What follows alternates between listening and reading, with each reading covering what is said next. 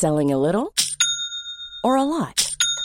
Shopify helps you do your thing however you cha-ching. Shopify is the global commerce platform that helps you sell at every stage of your business. From the launch your online shop stage to the first real life store stage, all the way to the did we just hit a million orders stage. Shopify is there to help you grow. Shopify helps you turn browsers into buyers with the internet's best converting checkout.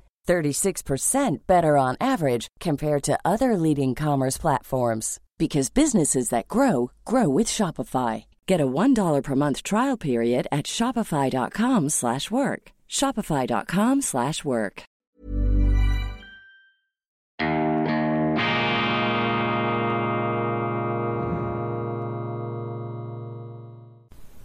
Grüezi miteinander. Einen wunderschönen guten Morgen, meine sehr verehrten Damen und Herren. Ich heiße Sie auf das allerherzlichste willkommen hier im Hauptquartier der Meinungsvielfalt im Institut für fortgeschrittene wirklichkeitsnahe Gegenwartskunde bei, Sie haben es erraten, Weltwoche Daily, die andere Sicht, unabhängig, kritisch, unbeirrbar, gut gelaunt am Donnerstag, an diesem herrlichen Donnerstag, dem 7. Juli 2022. Donnerstag ist Weltwochetag und die gedruckte Ausgabe liegt hier vor mir.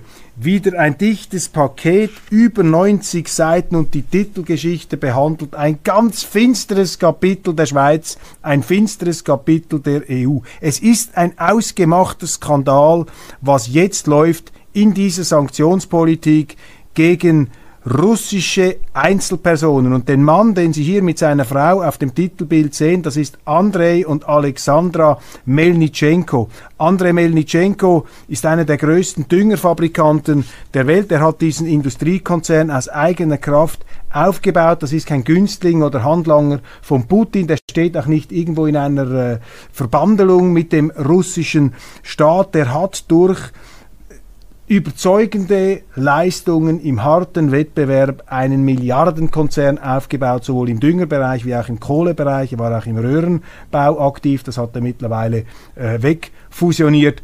Und ganz am Anfang war er Bankier zur Zeit der zusammenbrechenden Sowjetunion als junger Student. Diese ganze Geschichte des Andrei Melnitschenko ist in der Weltwoche drin. Er ist von speziellem Interesse, weil er bis vor kurzem und seit langem in der Schweiz gewohnt hat, nämlich in St. Moritz. Aber dort pirschen jetzt die SRG-Kameraleute herum wie Stalker. Man interviewt Nachbarn, um ihn in ein schiefes Licht zu stellen. Melnitschenko ist von einem Tag auf den anderen zum Bad Guy erklärt worden, auf der Sanktionsliste gelandet der Europäischen Union. Der Bundesrat hat das einfach eins zu eins übernommen, ohne Einzelfallprüfung, ohne rechtliches Gehör, ohne dass Melnitschenko jemals die Chance gehabt hätte, seine Verteidigung zu präsentieren, seinen Standpunkt überhaupt darzulegen. Also das, was hier passiert mit diesen Sanktionen, meine Damen und Herren, das ist die Zertrümmerung des Rechtsstaats, das ist die Zertrümmerung der Rule of Law, das ist die Zertrümmerung jener Fundamente, die ja unsere Politiker in den Sonntagsreden immer so hochhalten. Rechtsstaat ist ganz wichtig, der Rechtsstaat.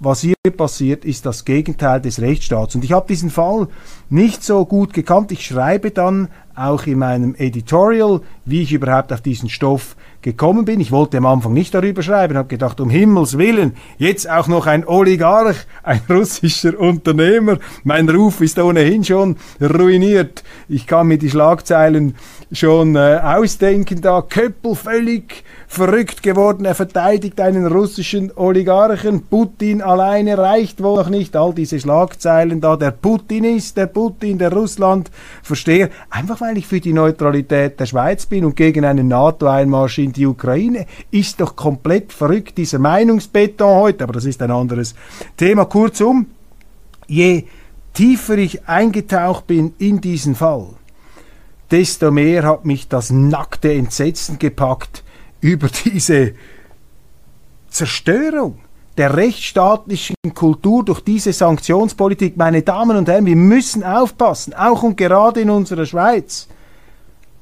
dass uns der Hass auf Putin dieser medial auch geschürte Hass auf Putin, dass der uns nicht blind macht für unsere ureigensten Werte. Ich habe vollstes Verständnis dafür, dass man das verurteilt, dass man das verdammt, was die Russen da machen. Wir wollen keine Kriege in Europa. Unsere Sympathien liegen beim Kleinen, liegen beim Angegriffen, liegen beim Unabhängigkeits-David gegen den militaristischen Goliath, der da einfach reintrampelt. Alles geschenkt.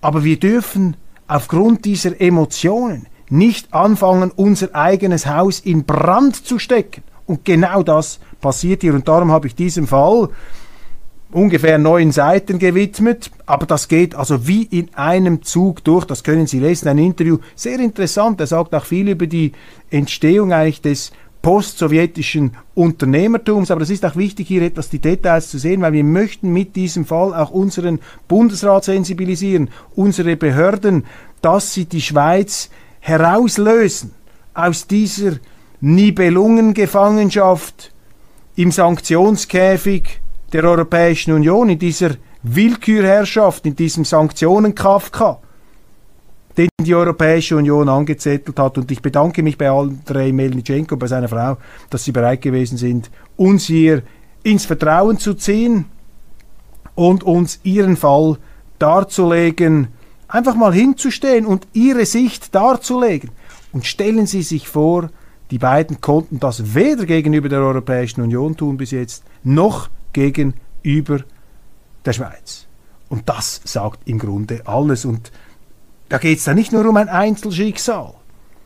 Oder dass ein Multimilliardär, ein Selfmade-Milliardär mit einem Vermögen von, ja, war mal mit 28 Milliarden notiert, dass so ein Mann quasi an der Selbstverwirklichung gehindert wird. Um das geht es gar nicht. Und darüber sprechen wir eben auch dass diese Düngerfabrikation, vermutlich etwa das fünftgrößte Düngerunternehmen der Welt, wird in seiner Tätigkeit behindert. Und da lügen sich eben unsere Politiker auch in die Tasche, wenn sie sagen, ja, wir sanktionieren ja nur den Oligarchen. Er ist übrigens gar kein Oligarch. Ist wieder seine Unterstellung. Ja, wir sanktionieren ja den gar, wir sanktionieren nur den, nicht die Firma. Aber er zeigt eben sehr schön, dass diese Ad personam Sanktionen eben auch die Firma verätzen in ihrer Tätigkeit beschädigen. Und da geht es dann ums Eingemachte. Da geht es um 19, fast 20 Millionen Tonnen Düngemittel pro Jahr. Das entspricht umgerechnet 80 Millionen Tonnen Getreide. Das ist ein Fünffaches von dem, was jetzt in der Ukraine blockiert ist. Und wegen dieser Menge ist die Europäische Union ja bereit, noch mehr Waffen in die Ukraine hineinzupumpen passiert eigentlich mit diesen Waffen, wenn der Krieg einmal vorbei ist? Hoffen wir, dass das bald der Fall sein wird. Passiert eigentlich mit diesen Waffen? Wo werden die dann am Schluss enden? Hat man das eigentlich überdacht? Hat man sich das überlegt? Also wegen eines Fünftels dieser Menge von 80 Millionen ist man bereit, Krieg zu führen. Aber mit den Sanktionen gefährdet man diese 80 Millionen Tonnen Getreide und vor allem gefährdet man damit die Ernährung von 280 Millionen Menschen in einem Jahr. Das ist die Kalorienmenge. Um das geht es hier. Wir leben ja jetzt in einer Zeit, wo die Politiker uns Durchhalteparolen zurufen, dass wir das ausbaden, was sie uns eingebrockt haben. Also die, die das Haus angesteckt haben, die sagen jetzt, okay, jetzt müsst ihr halt hier das Brand, den Brand äh, aushalten, die Hitze, es wird jetzt etwas warm, müsst euch darauf einstellen. Energiemangel, Inflation, Energieversorgung, steigende Preise, die Zerstörung des Verbrennungsmotors. Unglaublich. Ich habe eine Nachricht gesehen, China. Müsst ihr sich mal das anschauen. In China fördern sie jetzt den Verbrennungsmotor, während wir in Europa und die Schweiz höseln damit, während die Schweiz da mitmacht und wir das Ganze hier zerstören, unsere Automobilindustrie kaputt machen. Die Chinesen geben da Vollgas mit dem Verbrennungsmotor.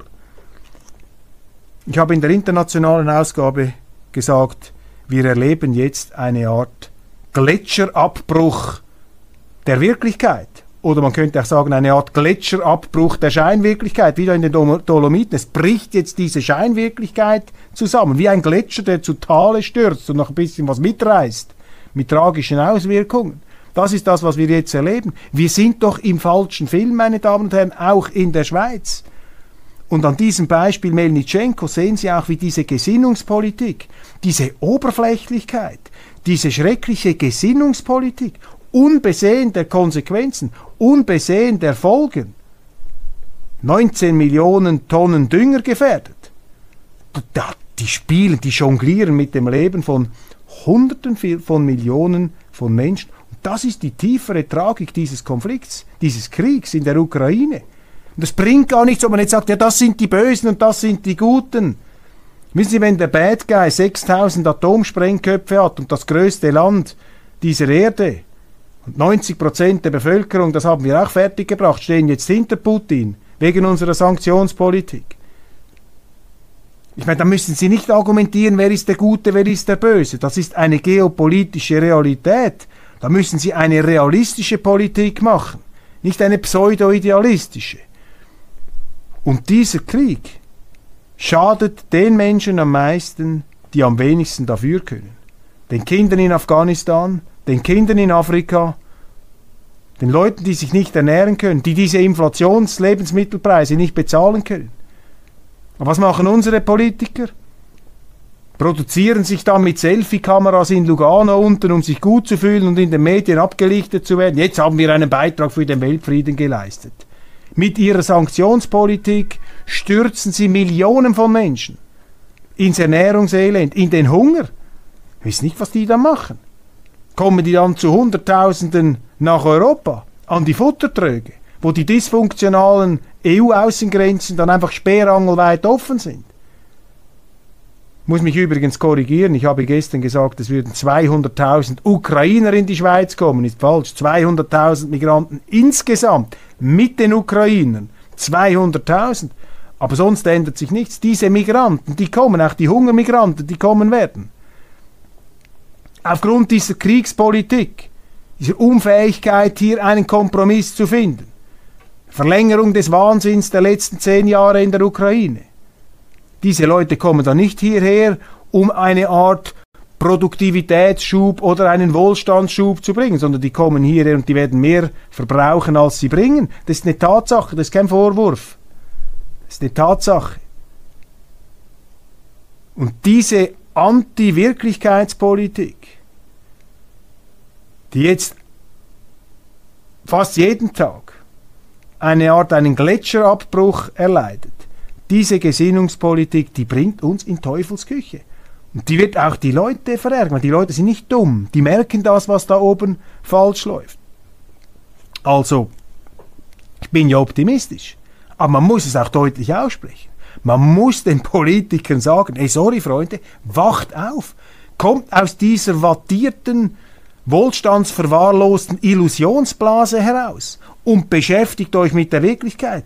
Ich will keine Schweiz, ohne Energieversorgung im nächsten Winter. Und die Politiker, die uns jetzt darauf einschwören, uns auf härtere Zeiten einzustellen, diese Politiker merken null und nichts von dem, was sie uns einbrocken, was sie uns zumuten. Meinen Sie, eine Simonetta Sommaruga wird in einem ungeheizten Büro arbeiten müssen? Meinen Sie, eine Simonetta Sommaruga wird unter Strommangel leiden? Meinen Sie, eine Simonetta Sommaruga wird nicht mehr von ihrem Chauffeur herumgefahren werden, wenn all die Teslas und die Elektromobile, die man uns jetzt aufgenötigt hat, wenn die keinen Strom mehr haben, um herumzufahren? Selbstverständlich nicht. Die merken das gar nicht. Das ist übrigens das Thema meiner internationalen Sendung. Diese institutionalisierte Abgehobenheit, diese Kluft zwischen oben und unten. Wir müssen uns die Demokratie wieder zurückholen. Und die Medien heute, die stehen nicht mehr auf der Seite der Demokratie die stehen auf der Seite dieser sterilen Eliten, dieser internationalistischen, polyglotten, abgehobenen Theoretiker und Gesinnungs- und Cancel-Culture-Szene.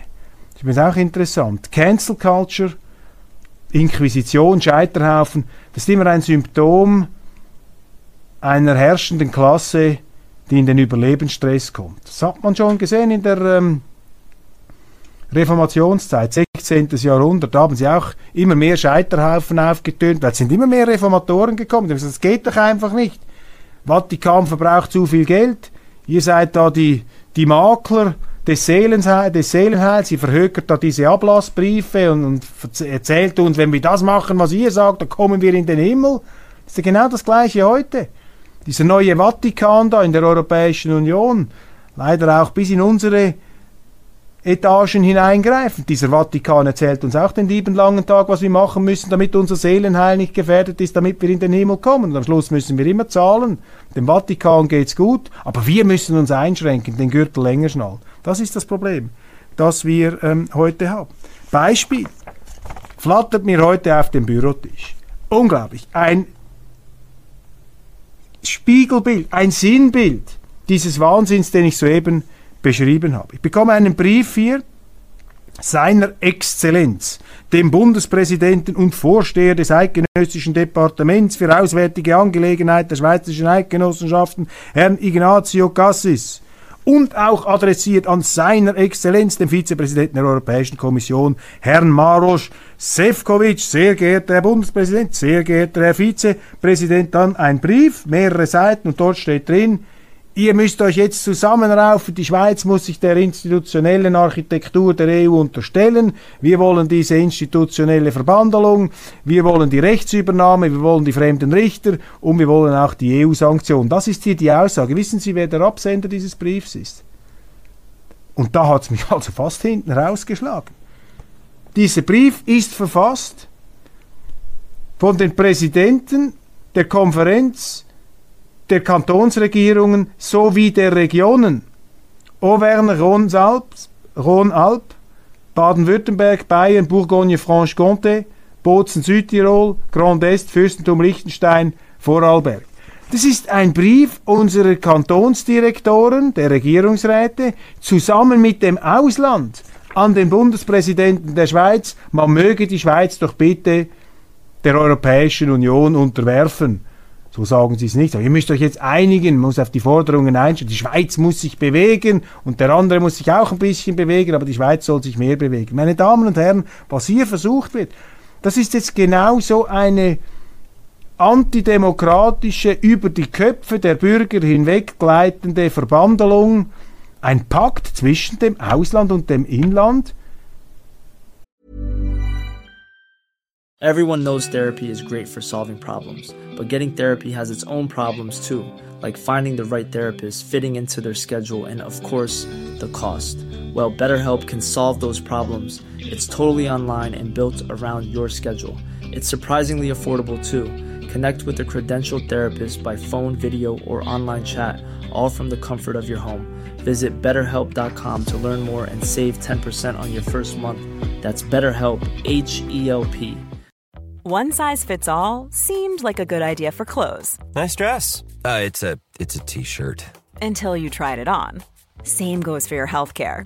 That's why United Healthcare offers a variety of flexible, budget-friendly coverage for medical, vision, dental, and more. So whether you're between jobs, coming off a parent's plan, or even missed open enrollment, you can find the plan that fits you best. Find out more about United Healthcare coverage at uh1.com. That's uh1.com. gegen die Schweizer Bürger. Das ist doch nicht im Interesse der Schweizer Bürger, wenn wir hier an dieses institutionelle Ungetüm der Europäischen Union angedockt werden, wo der Bürger nichts mehr zu sagen hat. Was ist in unsere Kantonsregierungen gefallen, mit ausländischen Körperschaften einen Brief an den Bundesrat zu schicken? Ich glaube, Zeiten, da hätte man das mit ziemlich scharfen Begriffen verurteilt. Aber da sehen Sie doch, dass diese Politiker auch diese Kantonsregierungen nicht die Interessen unserer Bürger vertreten, sondern die Interessen dieser internationalistischen Politiker Pseudoelite, dieser Scheinelite, die vor allem ihre Privilegien verteidigt, ihre Freunde verteidigt, ihre Verdienste verteidigt und ihre Macht verteidigt. Und darum verschlaufen sie sich auch in der Europäischen Union, denn in der Europäischen Union kann man sie nicht mehr so genau kontrollieren als in der engmaschigen, kleinräumigen, anstrengenden, mühsamen, direkten Demokratie. Also, das ist eine happige Sache. Und die Kantonsregierung des Kantons Zürich hat diesem ganzen Anschlag auf Bürgerrechte, direkte Demokratie und die Interessen unserer Bevölkerung auch noch den Segen erteilt. auch noch den Segen erteilt. Also auch im Kanton Zürich ist man dafür jetzt die Schweiz da unterzujubeln. Und ich sage Ihnen, worum es hier geht.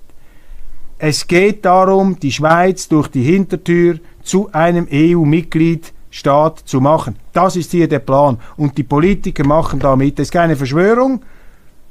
Das ist eine Interessenübereinstimmung, weil es eben im Interesse der Politiker ist, mehr EU in die Schweiz zu bringen.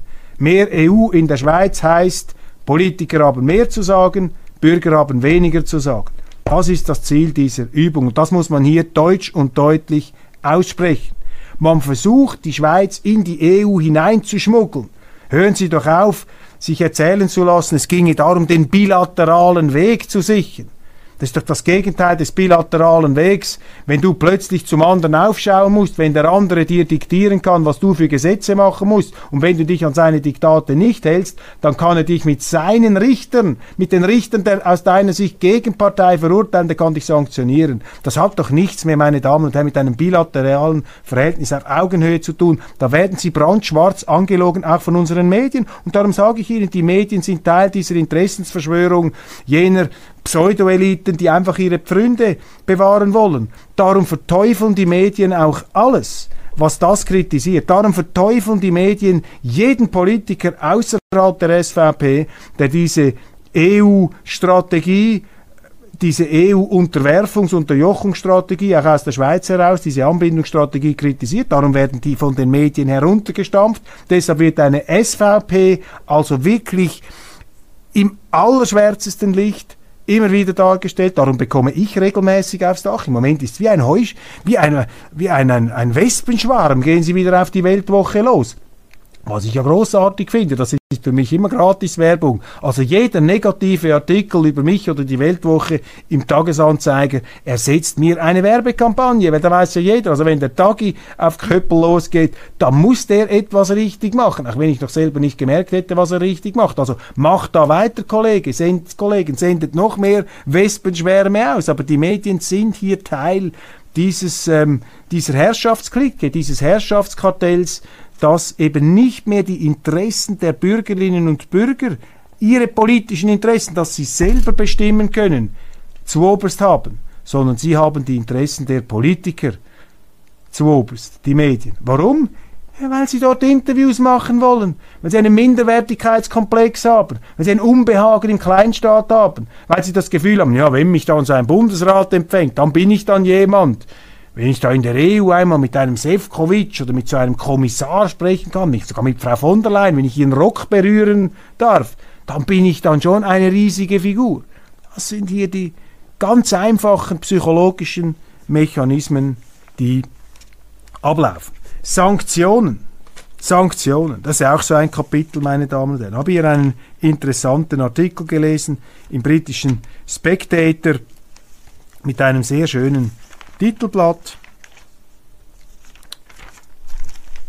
Wladimir Putin als Dagobert Duck. Dagobert Duck, hier im Geldspeicher badend, ist das Resultat der Sanktionspolitik. Sanktionspolitik hat noch nie funktioniert. Sanktionspolitik hat noch nie zu einer Destabilisierung eines Regimes geführt. Mit einer Ausnahme, mit einer Ausnahme, im Ersten Weltkrieg gab es eine Kontinentalblockade britischer U-Boote gegen Deutschland, gegen das Deutsche Reich. Und aufgrund der noch größeren Inkompetenz der deutschen Regierung gab es dann tatsächlich eine Versorgungskrise in Deutschland. Aber die war nicht primär mit der Boykott, mit der Sanktionsblockade verbunden, sondern die rührte vor allem daher, dass die deutsche Regierung damals schlicht nicht in der Lage war, logistisch hier die Versorgung der eigenen Leute zu ähm, gewährleisten. Aber in der äh, nationalen Mythenbildung Englands gilt diese Kontinentalblockade nach wie vor als Sanktionserfolg. Seither hat es nie mehr funktioniert. Es hat nicht funktioniert. Es hat genauso wenig funktioniert wie der Flugkrieg, wie die Bombardamente aus der Luft. Das hat nie funktioniert. Sanktionen zum Beispiel gegen Saddam Hussein, gegen den Iran, gegen äh, die russische Wirtschaft. All diese Dinge hat nie funktioniert. Im Gegenteil, man hat dann diesen Regierungen immer wieder dankbare Sünderböcke geliefert. Man hat gesagt, seht ihr, uns geht's ja, nicht so gut, aber das sind nur die Sanktionierenden schuld, die Amerikaner sind schuld, das funktioniert nicht. Genauso wenig wie Flächenbombardamente von Ländern. Man hat das gesehen im Zweiten Weltkrieg 1944 die größte Kriegsproduktion der Nazis trotz Flächenbombardement. Die Städte in Schutt und Asche, die haben produziert wie wild, hatten am Schluss einfach keine Leute mehr, die dieses Kriegsgerät bedienen konnte. Vietnam, da haben sie ja mehr Bomben abgeworfen, die Amerikaner, über Vietnam, über Nordvietnam, als über Europa im ganzen Zweiten Weltkrieg. Also meine, das hat man ja alles vergessen heute. Angesichts der entmenschten, noch nie dagewesenen Genghis Khan-artigen Brutalität der Russen, viel brutaler war natürlich die Kriegsführung der Amerikaner in Vietnam, im Irak. 100.000 Tote offiziell, Zivilisten, aber vielleicht waren es viel mehr, vielleicht waren es 300 oder 400.000. Syrien. Oder die Amerikaner schocken da, die gehen immer rein und bomben ein zunächst einmal, weil sie keine Bodentruppen opfern wollen. Das ist natürlich unsere Tradition. Man möchte nicht äh, Soldatenleben opfern, ist auch eine noble Tradition. Die Russen haben eine andere, die setzen äh, mehr Menschen ein, die haben mehr ähm, Soldatenopfer. Dafür haben sie nicht so viele Zerstörungen im Krieg. Das wird sie jetzt vielleicht berühren als völlig abwegig, aber es ist so, meine Damen und Herren. Natürlich die Propaganda äh, Walze jetzt in unseren Medien versucht, das Gegenteil zu suggerieren. Die sagt, dass als ganz die Ukraine mehr oder weniger in Schutt und Asche gelegt worden sei. Aber die ukrainische Luftwaffe, die fliegt immer noch. Also die Russen haben hier nicht die totale Luftüberlegenheit, wie die Amerikaner das immer hatten und auch die Briten und deshalb ungehindert ganze Landstriche dem Erdboden gleich machen konnten. Aber das hat eben auch nicht funktioniert. Auch in Vietnam hat es nicht funktioniert. Da haben sie einmal wochenlang eine Brücke zu zerstören versucht, eine ganz berühmte äh, Brücke, die sogenannte Tan Hoa, Tan Hoa Brücke. Da haben wir gesagt, da kommen die wichtigsten Nachschublinien durch. Das wurde ähm, kaum wo die zerstört haben, die schon längst andere Nachschublinien gefunden. Das funktioniert einfach nicht. Und mit den Sanktionen hier, ähm, die Zahlen. Putin verdient, jetzt muss ich schauen, dass ich diese Zahl hier finde, allein dank den Deutschen 220 Millionen US-Dollar täglich. Und das ist nur ein Viertel der täglichen Einnahmen von Putin. Natürlich schaden diese Sanktionen auch der russischen Wirtschaft, selbstverständlich. Aber aufgrund dieser Energiereserven haben die eine gewaltige Trumpfkarte in der Hand. Und Sie haben es gemerkt, sie drosseln jetzt die Energielieferungen nach Europa. Und die Situation wird kommen, wo dann der Bedarf Putins an europäischem Cash geringer ist als der Bedarf Europas an russischem Gas und oder Öl. Und wenn dieser Moment kommt, dann gehen in Europa die Lichter aus. Und die Frage ist, haben wir Politiker, die den Plan B hier bereits in der Schublade haben? Wissen sie, was sie tun? Haben sie die Situation im Griff? Oder sagen Sie einfach, wir schaffen das? Und wenn Sie wir sagen, meinen Sie eigentlich Sie? Meinen Sie uns? Weil Sie das sowieso schaffen, weil Sie gar nichts davon spüren. Wir allerdings, wir werden da in dieses kälteklärende Schockbad hineingestoßen. Also Putin wird reich.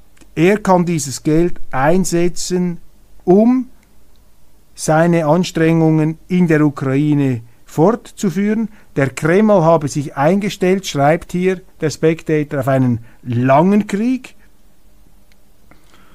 Ja, und die Inder kaufen. Sie werden auch eine wirtschaftliche Rezession erleben, die Russen. Aber sie spüren weniger davon, weil sie mehr haben. Und wissen Sie, es ist immer wieder interessant, im Krieg passieren große Fehler. Und Putin hat sicherlich die Fehlkalkulation gemacht. Er hat vielleicht geglaubt, dass die Unterstützung gegenüber Russland in der Ukraine viel größer ist, dass sie damit Blumen empfangen werden als Befreier. Das Gegenteil ist der Fall. Putin hat es fertiggebracht, dass diese Ukrainer ein Nation Building im Schmelztiegel des Krieges ist hier richtig eine, eine, eine, eine, eine zu eine kampfentschlossene, auch bewundernswerte, heroische Verteidigungsnationalgemeinschaft geworden. Da gibt es überhaupt nichts darum herum zu kritisieren. Was hat der fertig, hat er unterschätzt. Dann hat man aber wiederum von westlicher Seite her unterschätzt vielleicht, was Putin wollte. Wollte er wirklich Kiew erobern? Ich habe gestern mit einem ehemaligen israelischen Kampfpiloten gesprochen, einem Offizier der israelischen Armee, Berufsoffizier ehemals, heute Unternehmer, und er hat mir gesagt, nein, nach seiner Analyse habe Putin einfach versucht, ukrainische Truppen im Umfeld Kiews zu binden um dann eigentlich im Osten einzufallen, dort leichter die ukrainischen Verbände einkesseln zu können und dann eben nicht Shock and Awe flächenmäßig alles wegbomben, sondern mit einer für ihn selber relativ verlustreichen Bodenkriegsoffensive hier das Territorium zu erobern. Das ist übrigens im Krieg immer so, sie müssen immer den Boden ähm, gewinnen. Aber das lesen Sie heute nicht, das darf man nicht sagen. Was mir übrigens der israelische Kollege auch noch erzählt hat, war noch mit einem Kollegen zusammen der äh, aus der Ukraine stammt, jüdischer äh, Hintergrund, und der hat mir gesagt, sein Vater, Jahrgang 42, habe nicht in der Ukraine studieren können als Jude, weil der Antisemitismus in den 60er, 70er Jahren, sogar 80er Jahren in der Ukraine ganz extrem war und auch er habe als Sohn, seien in Kasachstan aufgewachsen, sie hätte nicht in, äh, in der Ukraine oder, äh, sondern im, im Westen studiert, unter anderem in Deutschland. Ist auch ist auch interessant vor diesem Hintergrund. Also man muss aufpassen. Putin hat sich sicher verrechnet, ähm, der Westen hat sich verrechnet, äh, die Ukrainer haben sich auch etwas verrechnet, aber ähm, wir beobachten einfach heute, dass wir aufpassen müssen, die Russen jetzt nicht zu unterschätzen, weil die sitzen auf derart gewaltigen Reserven. Die Russen, eben, ich habe es auch schon gesagt, haben alles überlebt, haben alles überstanden. Und äh, man darf sich da nicht in eine skurrile Leichtfertigkeit äh, hineinsteigen. Den Verbrennermotor, China fördert den Verbrenner, das habe ich schon erwähnt. Ein Botschafter, der einen Faschisten als Vorbild hat, Andriy Melnik, Stepan Bandera und deutsche Kriegstreiber. Ein interessanter Artikel von Winfried Wolf auf den Nachdenkseiten. Das ist schon ein großer Stoff da, dieser Stepan Bandera, der Faschist, der mit 80.000 Nazis in der Ukraine gewütet hat, der in Washington, in Israel, in vielen anderen Ländern als Kriegsverbrecher, als äh, auch Judenmörder ähm, auf dem Index steht, angeprangert ist, das ist ein Nationalheld der Ukraine heute. Und das muss man einfach sich doch immer wieder bei aller Bewunderung auch für diesen heroischen Widerstandskampf vor Augen führen. Da sind ganz ungute Traditionen, schwingen da auch noch mit. Deshalb immer schön distanziert und neutral ähm, bleiben. Der Frauenfußball, das ist noch ein großer Artikel in der NZZ von gestern, ist mir aufgefallen, findet ein richtiger Kult um diesen Frauenfußball statt. Tatsache ist einfach, äh, liebe Frauen, Frauenfußball ist nicht das gleiche wie Männerfußball. Und ich werde als ehemaliger Sportjournalist hier den Eindruck nicht ganz los, dass man mit einer ideologischen Zwängerei, mit einer Gender-Agenda versucht, uns diesen Frauenfußball sozusagen geradezu unter die Hirnrinde zu hämmern. Nichts gegen Frauenfußball, ich finde das toll, aber hier merkt man eben auch die Scheinwirklichkeit der Medien. Sie versuchen jetzt da nach Kräften, nach Kräften den Eindruck zu erwecken, dass Frauenfußball natürlich das gleiche ist wie Herrenfußball und alles andere zu sagen, die Wirklichkeit zu erwähnen, dass das eine eben viel interessanter ist als das andere, zumindest für den Zuschauer, nicht zum selber machen, aber für den Zuschauer, das darf nicht gesagt werden, weil das wäre ja dann wieder eine Diskriminierung der Frauen. Das geht mir übrigens auch auf den Wecker da bei diesen Feministen, dass sie die Frau immer so als eine Art Opfer betrachten, das von allem Möglichen geschützt werden muss, abgeschirmt werden muss, diskriminieren, muss den Frauen helfen. Frauenquoten. Frauen, meine Damen und Herren, speziell meine Damen, das wissen Sie, sind das starke Geschlecht. Und die Frauen geben uns Männern, klug wie sie sind, das Gefühl, wir seien das starke Geschlecht. Aber wir haben natürlich durchschaut, dass die Frauen das starke Geschlecht sind und wir spielen mit. Und in dieser wunderbaren Kabuki-Komödie der wechselseitigen Verstellung, aber bei gleichzeitigem Durchschauen der Versuchsanlage entspinnen sich die interessantesten chemischen Reaktionen. Ein Hoch auf die Frau zum Schluss dieser Sendung, aber ohne diesen feministischen Opferkult. Meine Damen und Herren, speziell meine Damen, ich wünsche Ihnen einen wunderschönen Tag. Vielen Dank für die Aufmerksamkeit. Vergessen Sie nicht, die Weltwoche zu abonnieren und morgen wieder pünktlich Weltwoche Daily, die andere Sicht.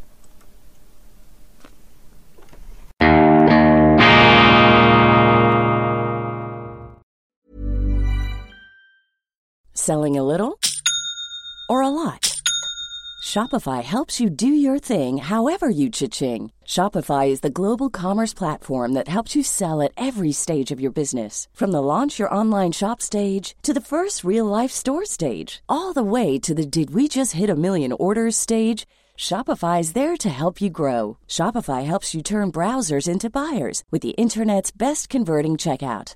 36% better on average compared to other leading commerce platforms because businesses that grow grow with Shopify. Get a $1 per month trial period at Shopify.com slash work. shopify.com/work.